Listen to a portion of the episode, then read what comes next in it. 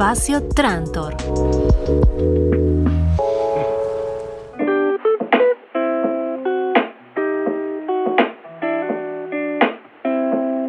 Las políticas públicas para el ámbito de la cultura deben cumplir un rol fundamental, tanto para la reglamentación, el fomento o la accesibilidad.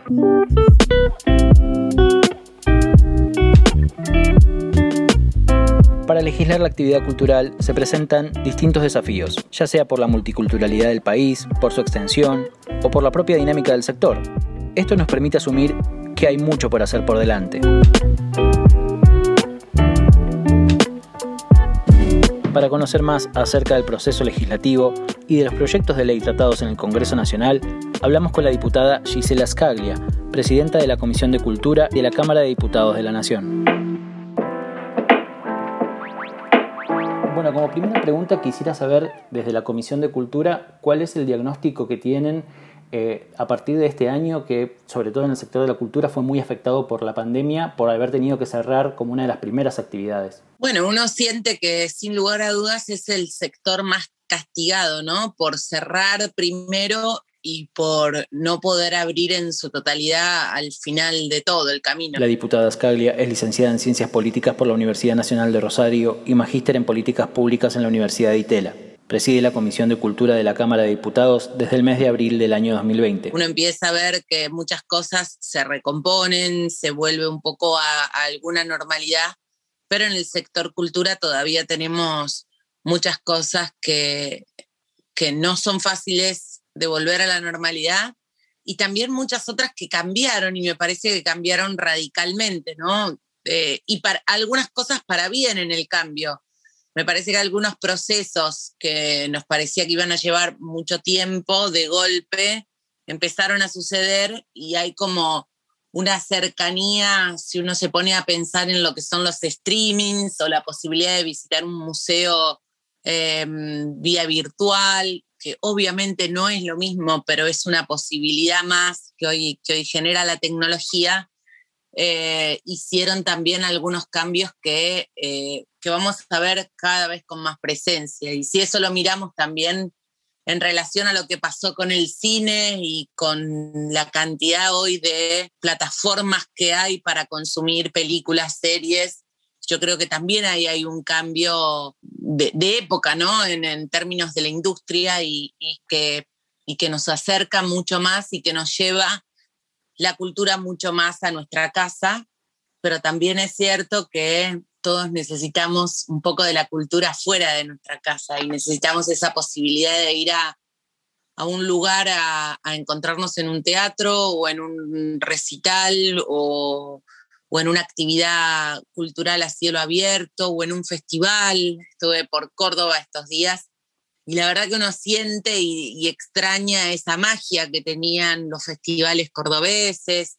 Entonces creo que nos estamos como en un momento todavía donde falta mucho para restablecer la cultura y, y, volver a nuestra normalidad. Sí, por lo que hablábamos con muchos centros culturales, por lo menos se programan para este año y de acá en adelante tener como una doble agenda, una agenda presencial y una virtual. Esto es parte de estos cambios que decíamos que por ahí fueron muy de golpe y me imagino que también en ese sentido es muy difícil pensar la conectividad a nivel federal, porque no todas las provincias tienen las mismas capacidades. No, y no todas las personas ni todos tenemos los mismos conocimientos o, somos nativos digitales, ¿no? Entonces, a todos nos cuesta de diferentes maneras. Aquellos que no tienen conectividad, aquellos que tienen que consumir datos y son caros para hacerlo, eh, aquellos que no disponen de la posibilidad de tener un, dispositivo o un dispositivo extra para estas cosas. Pero bueno, también sabemos que hay otro grupo de personas que, ha consumido en la virtualidad y que, y que, lo ha pasado bien y conozco mucha gente que, que le gustan los recitales y que que se animó a los streamings y le, y le gustaron porque fue un tiempo en familia y porque es una actividad que, que dentro de todo no termina resultando tan cara para los que somos muy del interior. Yo vivo en una ciudad donde no, no, vivo en la capital, ni mucho menos. Entonces, cada vez que querés hacer algo cultural, tenés que viajar. Y esto también ha generado esa posibilidad de que también sea más fácil o más económico eh, entendiendo que no es igual, pero que podés estar eh, compartiendo un momento cultural con tu familia del artista que te gusta en el living de tu casa y eso, bueno, hace que también la industria tenga una nueva alternativa que antes no tenía, ¿no? Y que, que hay que ver cómo termina definiéndose con el correr del tiempo, pero yo creo que vamos a ver muchas cosas, sobre todo los internacionales que nos costaba mucho llegar en estas nuevas plataformas, vamos a empezar a ver mucho más de esto. Me parece que esto ha venido para quedarse y es parte de lo que vamos a tener que aprender entre todos a, consumir y a producir, porque creo que ahí están las dos partes. Exacto, sí, hablábamos con gente de Nodo, que es una plataforma virtual que se usa para eh, la exposición de artes escénicas más que nada ellos tienen como una propuesta de ser una plataforma donde se pueda subir, por ejemplo, obras de teatro pensadas para streaming. Eh, también nos hablaban de eh, lectura de poemas o interpretación de, literatura. Entonces me imagino que hay como una adaptación también a un nuevo formato y que hay que incentivar esas nuevas maneras de producir. Hay que incentivarlas y, hay que mirar qué pasa con, aquellos fenómenos, ¿no? De la cultura que, empiezan a, mostrarse en, lo virtual y que son exitosos en lo virtual, ¿no? Y que, tienen como, como esa aceptación del público en la virtualidad. Y uno empieza a ver, ¿no? Cada vez más eventos. Pensaba, mira, en, esta joven Amalia Gorman, que, que estuvo en la asunción del presidente de los Estados Unidos, en una ceremonia que podemos llamar virtual, porque, porque definitivamente fue una ceremonia que tuvo una presencialidad muy reducida y después todo lo demás fue una puesta en escena para, la, para, la, para el consumo vía televisión, streaming o como quieras. Y esta chica poeta, que creo que muchos la conocimos ahí, ¿no? En esa, en esa imagen, empezó un camino en, el cual hace presentaciones virtuales y lee poesía y, escribe y, tiene una mirada del mundo que me parece que son de esas nuevas personas que, vienen a liderar cambios culturales fuertes, ¿no? Profundos. Y eso me parece que es lo que nos empieza a pasar también acá en la Argentina, que empezamos a ver que esto puede ser una, una realidad, pero de nuevo, no quiero con esto decir que esto va a anular la presencialidad. Yo soy de las que creen que hay que volver a la presencialidad total, que yo quiero volver a, la vida del teatro, a la vida de la música, a la vida de, los artistas pudiendo cantar, tocar, actuar en un bar, en un pueblo, salir de gira. Me parece que esa es la, gracia y lo, lindo que tiene la cultura, ¿no? La, la posibilidad de poder ir un día como familia en Buenos Aires o viajar hasta Buenos Aires y poder recorrer los museos o en Rosario, digo, esta posibilidad de poner, eh, em, hacer cultura de manera física, ¿no? Y, y, estar muy en contacto, eso me parece que es irreemplazable siempre, siempre. Yo creo que la presencialidad es primera porque indudablemente no, uno no capta lo mismo, ¿no? Pero yo siempre digo que uno puede mirar Netflix todo el día, pero no es igual que el cine.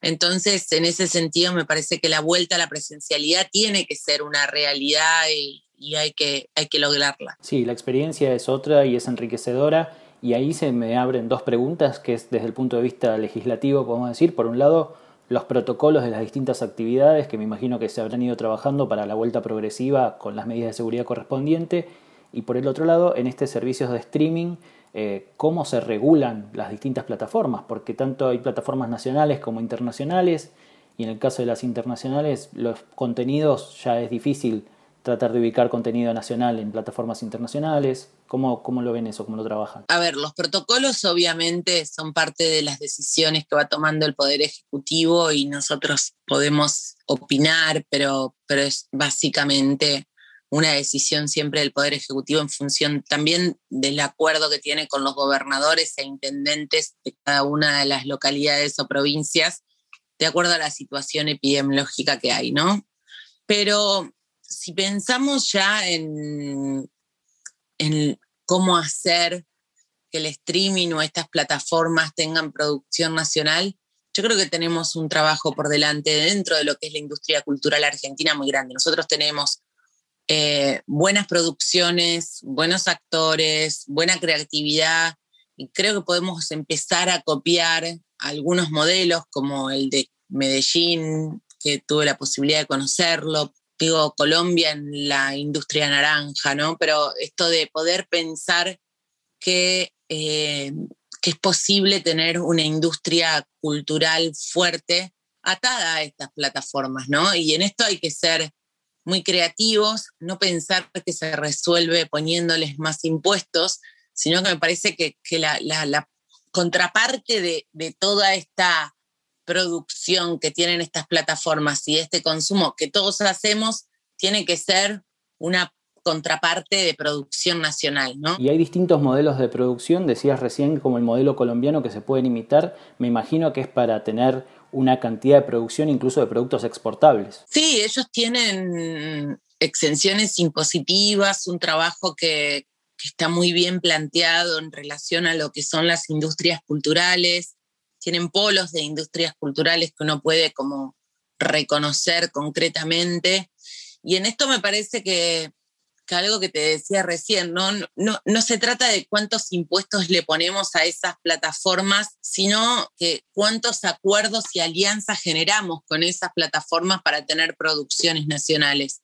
Porque si nosotros solo pensamos que le vamos a cobrar un impuesto y vamos a con eso ampliar las arcas del Estado, pero eso no vuelve en un retorno concreto a la industria cultural argentina, de nada te sirve, digamos, de, de nada sirve en el marco de generar más contenido o de producir más. Por lo tanto, me parece que el secreto acá es cómo generamos alianzas y cómo hacemos que la contraparte de, de, del consumo que todos tenemos de esas plataformas sea también una contraparte de una producción eh, nacional y, tener dentro de esas plataformas producciones propias, ¿no? Y hay muchos países, no sé, pienso en España también, con el boom de las series y cómo, ellos pudieron encontrar una posibilidad ahí de, producir y, de hacer muy buenas producciones y que, que se consumen en todo el mundo. Entonces me parece que ese tiene que ser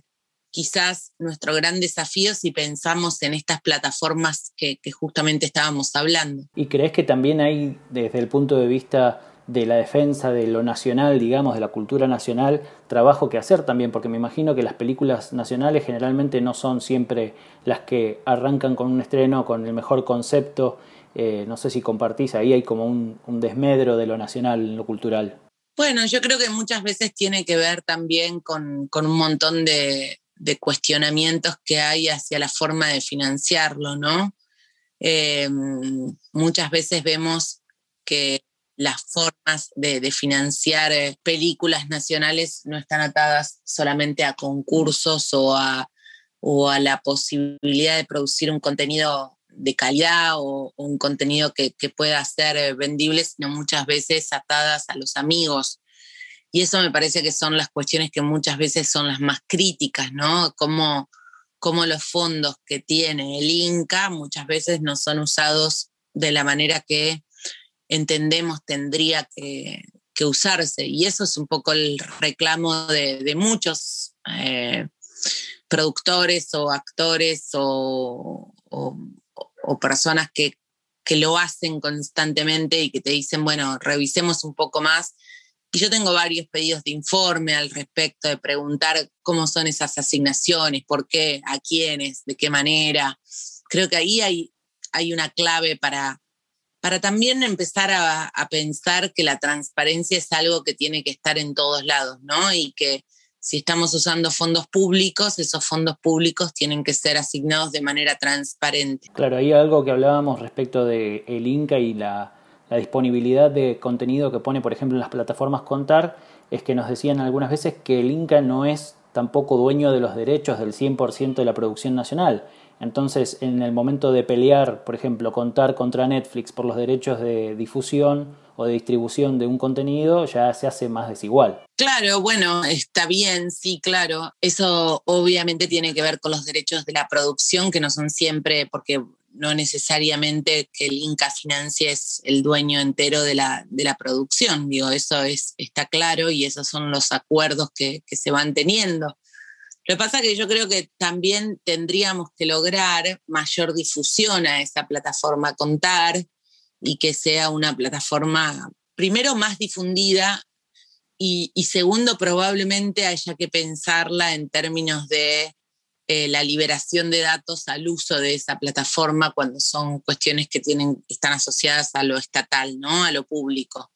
Me parece que ahí habría que pensar eh, eh, algunas alternativas que tengan que ver con la conectividad y con la posibilidad de que cualquiera pueda acceder a esos contenidos sin necesidad de el uso de datos. Habría que pensarlo y, trabajarlo.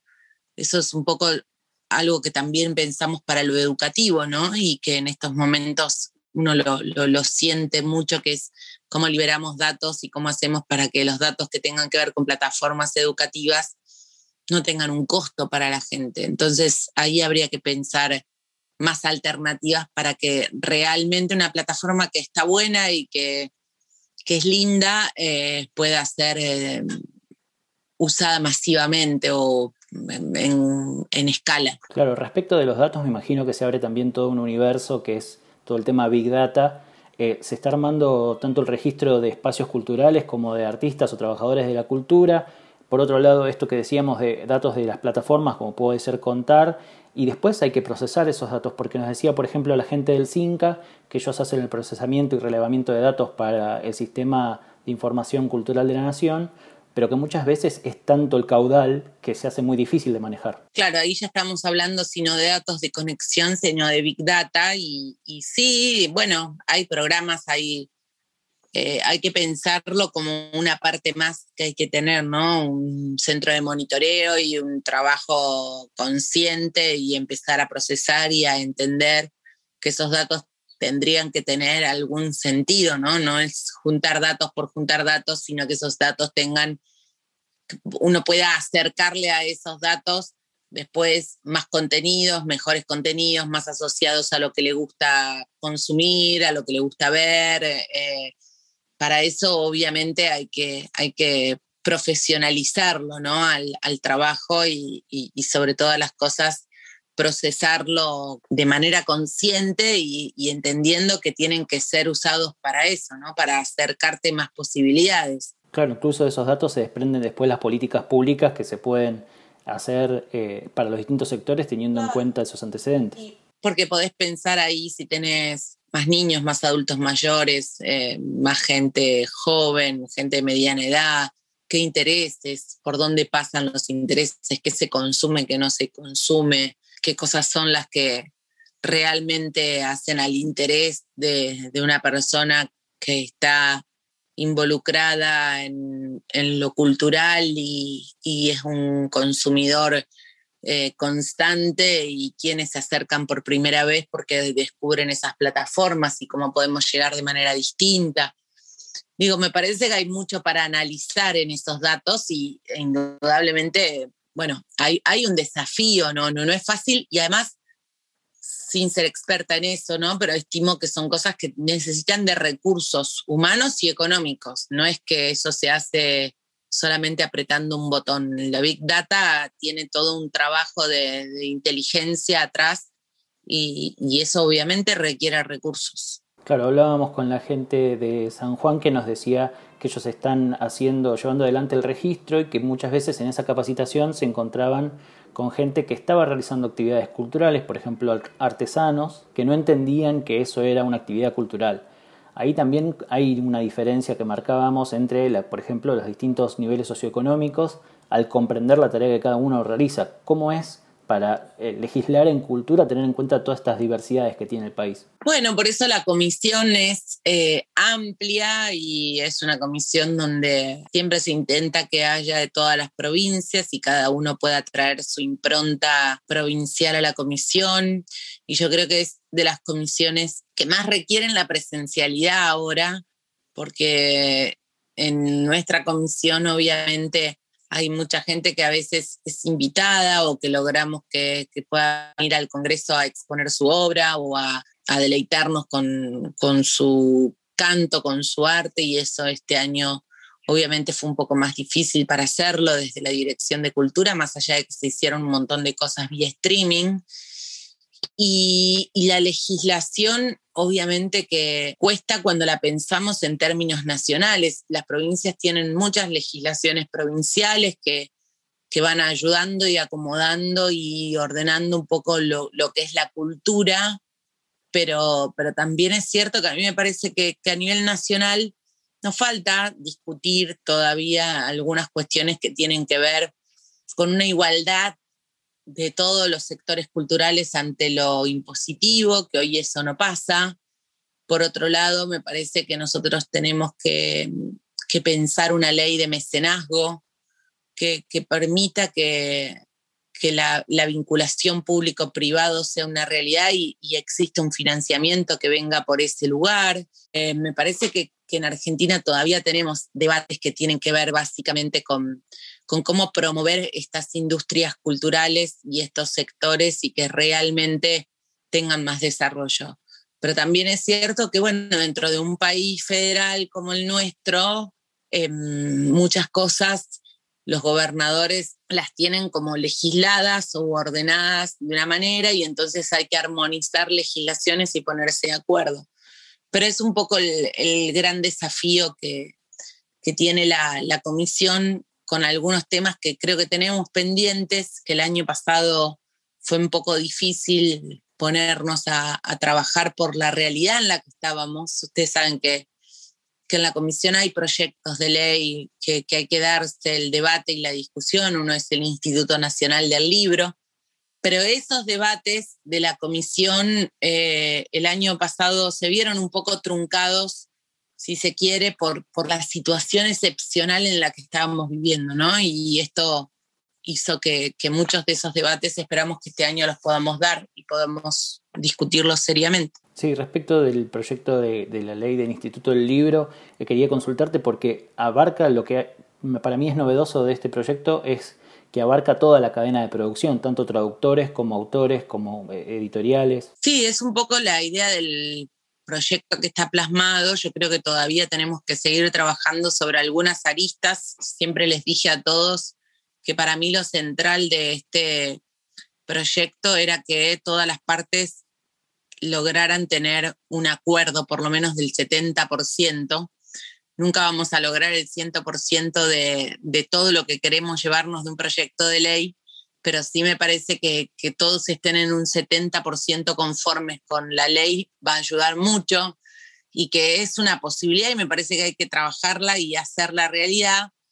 Eh, tenemos el compromiso de, de, llevarlo adelante, pero de nuevo, eh, el año pasado fue un poco complicado eh, en términos de de adaptar el Congreso, de volver a discutir, de, pensar que, había que asignar fondos en un momento que, donde estaba muy crítica la situación para todos. Así que espero que, este año podamos em, darle forma a este debate, como muchos otros que están en el Congreso, pero ese es uno de los que para mí están pendientes y hay que ponerlo en discusión. Claro, otra de las leyes que se sancionó, hablando también de, de la crisis, de que nos, cómo nos pegó la pandemia, es el hecho de evitar el pago de servicios para algunos centros culturales y esto me imagino que está dentro de lo que decías de equiparar a todos los ámbitos de la cultura por igual, porque hay extensión para algunos, eh, por ejemplo, vi para hoteles o restaurantes en, derechos de autor de música, pero no para teatros. Exactamente, Eso, ese es el, el kit, ¿no? Ahí está lo central, que es empezar a discutir estas cosas y pensar que tenemos que tener como un marco impositivo cultural para todos por igual. Y eso me parece que es un desafío grande. No, no es, no es algo fácil, pero yo creo que es por donde tenemos que ir caminando, ¿no? No, no, no puede ser que algunos paguen y otros estén exceptuados. Y respecto de este marco, eventual marco impositivo nacional, eh, una ley nacional de cultura en el que se establezcan, así como está el registro este, en el que se está armando los distintos eh, sectores culturales, me imagino que puede haber como un, eh, digamos, un acuerdo de convivencia entre los distintos sectores de la cultura, entendiendo que entre sí también se retroalimentan. Sí, claro, las leyes nacionales tienen que tener después estas miradas que después tenemos en lo provincial, que, muchas veces hay que armonizar paquetes legislativos para que eh, estemos en sintonía, ¿no? Y esto, esto es un poco lo difícil a veces, eh, por eso para mí sería importantísimo, si pensamos para, para adelante de las cosas que hay que hacer, que es que exista el Consejo Federal Cultural, digo, así como existe el Consejo Federal de Educación, el Consejo Federal de Ambiente, el Consejo Federal de Salud, tiene que existir el de Cultura, porque tiene que haber una mesa de encuentro entre los ministros de Cultura de las provincias y el ministro de Cultura Nacional, en el cual eh, esa mesa de discusión y de debate armonice y ponga como puntos eh, en común a la hora de avanzar con las políticas culturales nacionales. Y me parece que eso tendría que ser una, una realidad. Yo tengo un proyecto específicamente a ese camino, pero, pero creo que tiene que ser un poco el desafío que tengamos también, esa mesa de trabajo eh, donde los parámetros se pongan de manera general para todos por igual. Y, en esa mesa de trabajo o en ese proyecto, vos, si bien es un proyecto que vos impulsás, digamos, ¿cuál crees que son las contras? ¿Por qué alguien se opondría a esa manera de, trabajo? No, no pienso en las contras, eh, no, no creo que, que, tenga que tener contras, creo que es algo que no hicimos todavía y que es una materia pendiente o que tenemos que hacerlo, digo, me parece que tiene que existir como tal institucionalizado y que tenga esta impronta de como un actor protagónico, ¿no? Si empezamos a pensar quiénes son los actores de la educación que, discuten, debaten eh, leyes y demás, eh, el Consejo tiene un rol protagónico. Me parece que en cultura hay que lograrlo y hay que hacerlo. Exacto. Muchas de las cosas que relevamos a través de nuestras entrevistas es que eh, sobre todo en esta pandemia, muchos centros culturales o bibliotecas populares se han agrupado por rubro, sobre todo por sector o por región. Nos pasaba con los municipios de zona norte de la provincia de Buenos Aires, con la zona de Corrientes, este, porque muchas de sus necesidades les costaba hacerlas llegar ya sea al municipio o a la provincia. Al agruparse eso toma otro, otra dimensión. Eh, también me imagino que debe haber como una mayor conexión entre el funcionario o el Estado llegando a ese centro cultural y el centro cultural acercando sus necesidades. Bueno, porque esto es creo lo que nos mostró la pandemia, ¿no? Que la, cultura no es el artista famoso solamente, o no es la, película o la, o la novela que está de moda en el canal de televisión. La cultura es mucho más, es el centro cultural, es el profesor que da artes plásticas en su casa, es el profe que da guitarra, el que perdió a sus alumnos, el que está en la academia, el que está en el liceo municipal, digo, y esto hace que, claro, cuando empezamos a pensar quiénes son los actores culturales de la Argentina, y me parece que ahí, volviendo un poco a lo que hablábamos recién, no tenemos ese listado de saber exactamente o con exactitud cuánta gente se dedica a la cultura en nuestro país uno puede tener un rasgo, una idea, pero no, no es real, digamos. Eh, y esto, esto hace que, tengamos, que, esta pandemia nos puso frente a esto, ¿no? Frente a la necesidad de saber, bueno, quién era un fotógrafo, quién era un artista, quién tenía eh, en su casa una academia, quién daba clases, quién eh, tocaba en bares, quienes eh, tenían festivales, quienes hacían giras, depende, digo, esto era, es mucho más amplio que, además el sello de un centro cultural, es mucho más grande todavía.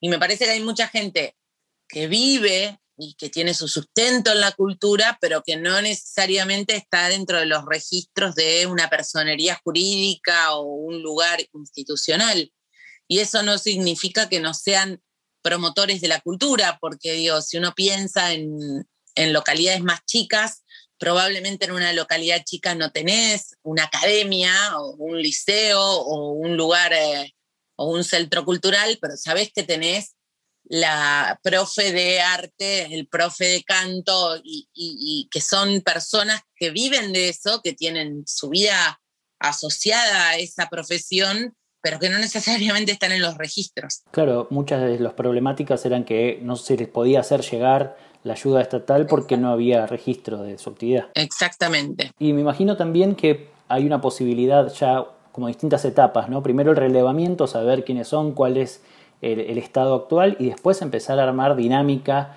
entre los distintos sectores. Tengo entendido que CONAVIP en particular tiene un intercambio eh, federal de bibliotecarios, como una reunión nacional en la que intercambian experiencias y, me imagino que eso se puede extrapolar a las distintas áreas también. Sí, sí, eh, eso me parece que es lo que, lo que debiera pasar. Tampoco nos tenemos que mentir. Yo a veces escucho los presupuestos que se ponen para algunas cosas y no es que con eso vamos a resolver los problemas que tienen las, por ejemplo, las bibliotecas que están diseminadas por todo el, país. Ahora, está bueno que exista, está muy bien que, tenga como, como un manejo eh, federal y que sobre todas las cosas haya un registro y haya un trabajo con todas las bibliotecas, debiera imitarse, debiera pensarse pero también hay que pensar que hay que poner más recursos para algunas cosas, ¿no? Me parece que estamos medio cortos con los recursos que, a veces asignamos a, la cultura. Claro, por eso pensaba cuando hablamos lo del Consejo Federal, si esos recursos están disponibles como para armar una estructura de ese tamaño, digamos. De, de dónde se obtiene, sabiendo que en principio no hay registro o no hay suficiente participación del Estado en ese, en ese presupuesto. Exactamente, exactamente así. Por eso me parece que es importante esto de pensar que los registros son importantes y que es central avanzar eh, un poco más allá de, lo que estamos acostumbrados y, pensar que, bueno, que lo que nos dejó esta pandemia, triste para muchos, también puede ser una oportunidad de, de, replantear algunas cosas en el marco cultural. Bueno, ya como para ir cerrando la entrevista y de vuelta agradeciéndote por el tiempo, quería saber cómo se, maneja o cómo se piensa ese vínculo entre cultura y turismo, que para muchas provincias es esencial, porque por ejemplo sabemos que Mendoza con su fiesta de la vendimia o San Juan con la fiesta del sol o los carnavales, etcétera, distintos eventos culturales perdieron en, en esta época esa capacidad y son fuentes de trabajo para el turismo también. Bueno, eso te lo decía al principio, ¿no? Yo creo que ahí es un poco lo que lo que la normalidad tiene que volver a, darnos y a devolvernos, que es que lo cultural, como en Córdoba, los festivales, en Mendoza, San Juan, Jujuy, los carnavales, tengan la presencialidad total. Eso requiere presencialidad. No se maquilla ni disfraza en la virtualidad. Digo, requiere presencialidad. Y la gente quiere vivir al que le gusta un festival o le gusta el carnaval o le gusta la fiesta de la vendimia, la del sol o muchas otras fiestas nacionales y provinciales o locales que, hay en cada una de las localidades, les gusta vivirlas y también pensemos que esas fiestas son muchas veces la única fuente de ingreso que tiene el club o, la localidad, que, la, institución que la genera y la realiza, ¿no? Son fuentes de ingresos que, que a veces son los fondos con los que después cuentan las instituciones para hacer un arreglito en su lugar, si lo hace un bombero, si lo hace la asociación de padres del colegio, dependiendo quién las organiza. Así que en ese sentido hay que volver a la presencialidad. A mí me gustaría volver y, pensar que, que dentro de poco vamos a estar nuevamente en una presencialidad total. Bueno, perfecto. Ojalá lo podamos hacer lo antes posible y ojalá se pueda dar esta, esta integración más federal de los distintos ámbitos de la cultura,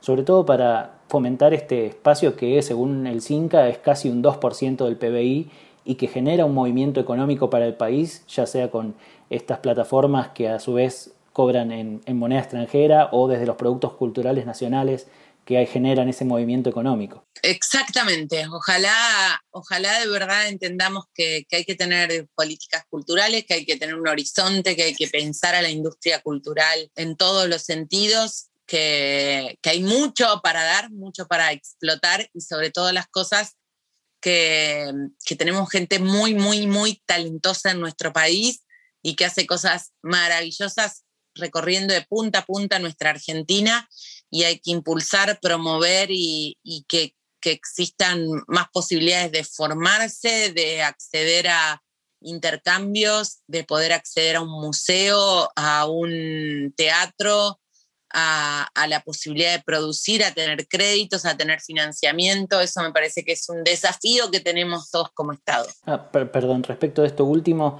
eh, se sancionó la ley de créditos a tasa cero también para eh, productos culturales, ¿puede ser? Bueno, eso eh, lo cierto es que hay que ver después cuánto llega realmente. Ese es un poco lo que yo te decía al principio, ¿no?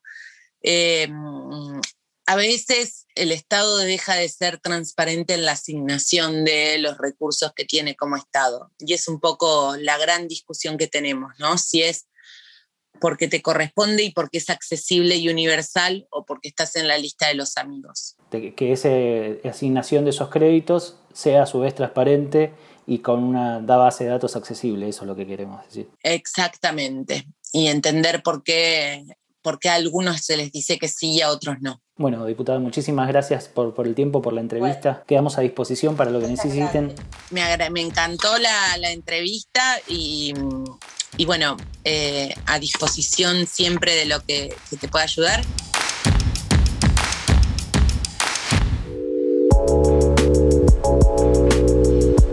Espacio Trantor.